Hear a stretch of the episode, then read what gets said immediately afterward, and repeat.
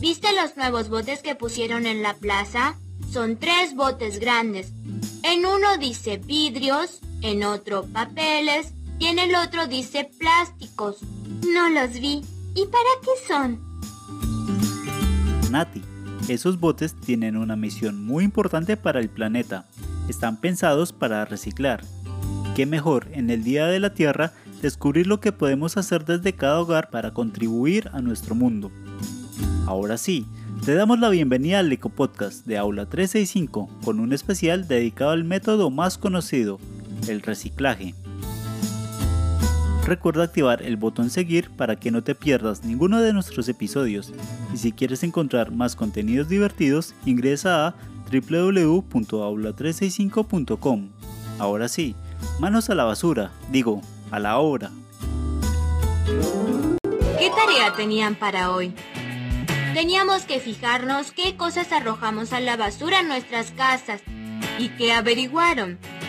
En mi casa desechan los restos de la comida, papeles que ya no sirven, botellas de plástico y algunas cosas de vidrio. En mi casa también, y la sacamos todas las noches para que se la lleve el recolector. Muy bien. Entonces, ¿alguien me puede decir a qué llamamos basura?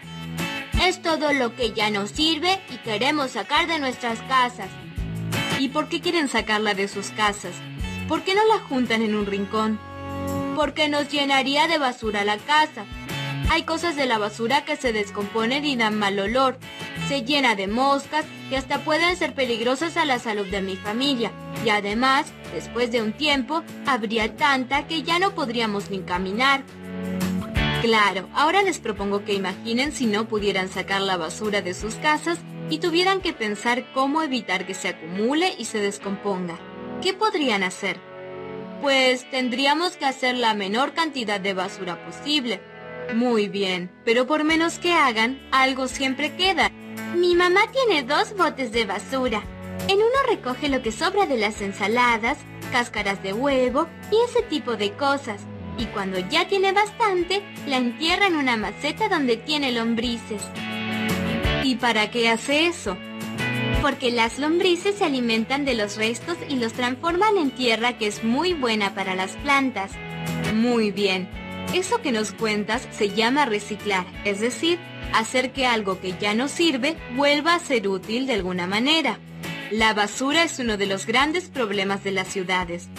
Si pensamos que en una ciudad viven millones de familias, la cantidad de basura por día es muy grande y se empieza a acumular en diferentes lugares.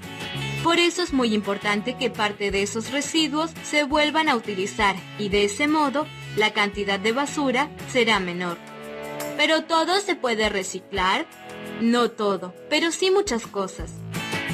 Un ejemplo es lo que hace la mamá de Nati con los alimentos, ¿no? Claro, otros residuos se pueden reutilizar a través de un tratamiento especial. Por ejemplo, los restos de plástico o de vidrio se pueden volver a fundir y hacer otros elementos. El papel puede juntarse y por medio de otro proceso puede hacerse más papel. Entonces si todos recicláramos nuestros residuos, estaríamos colaborando en el cuidado de nuestro ambiente. Exacto. Me agrada esto de reciclar me entusiasma mucho, pero lo único que aprendimos a reciclar es papel. No importa, porque la idea no es que tú recicles la basura. Hay empresas que se dedican a esto. Y entonces, ¿qué puedo hacer yo? Tú puedes separar las cosas que vas botando, porque no es lo mismo reciclar comida que plástico o vidrio. Como los botes de la plaza, ya entiendo. Por eso uno decía vidrio, otro plástico y otro papeles. Es el primer paso para reciclar, clasificar los residuos. Ahora que lo recuerdo, esos botes tenían un símbolo. ¿Qué símbolo? Unas flechas que formaban un círculo. Es muy claro, ese es el símbolo del reciclaje. Sí, se usa y se vuelve a usar, como un ciclo.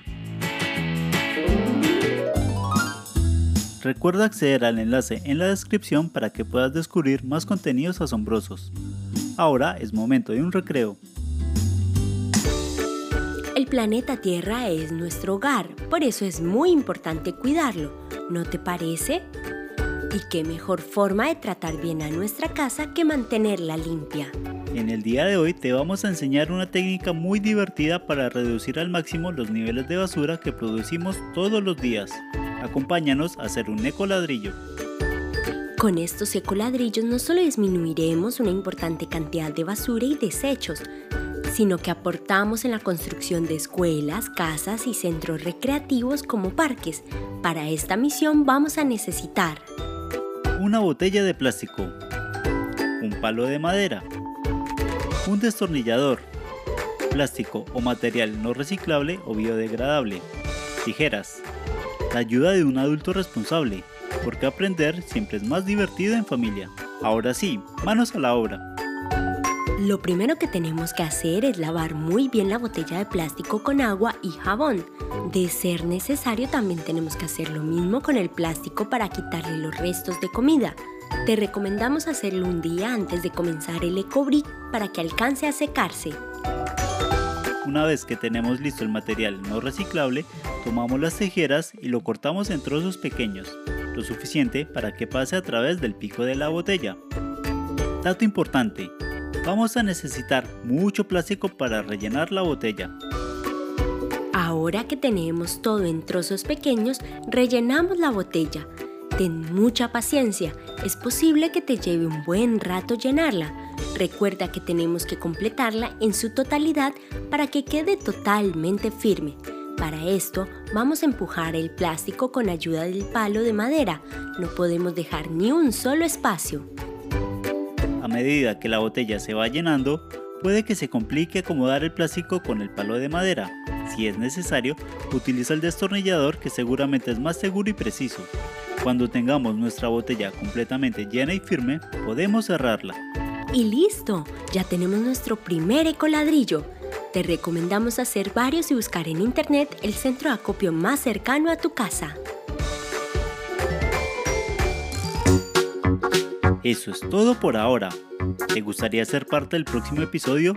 Envíanos un mensaje de voz en el link de la descripción o escríbenos a info.aula365.com y cuéntanos, ¿cuáles son tus tips para cuidar el planeta? Recuerda darnos seguir en Spotify como Aula365 y disfruta de todos nuestros episodios.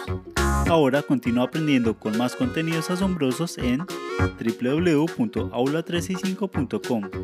Encontrarás miles de divertidas películas animadas, resúmenes, guías de estudio y todo lo que necesitas para hacer un 10 en el cole. Te esperamos en el próximo capítulo.